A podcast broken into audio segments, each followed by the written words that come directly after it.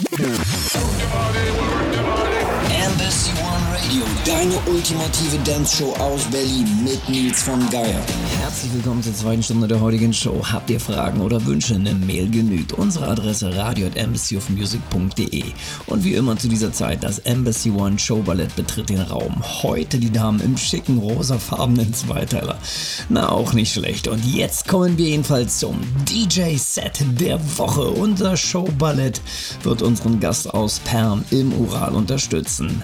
Unser Gast gehört seit einigen Jahren zur Female Elite der russischen DJs. Wir freuen uns, dass sie heute Zeit gefunden hat. Jetzt für euch One Hour in the Mix on Embassy One Radio. Hier ist für euch DJ Geralda. Embassy One Radio.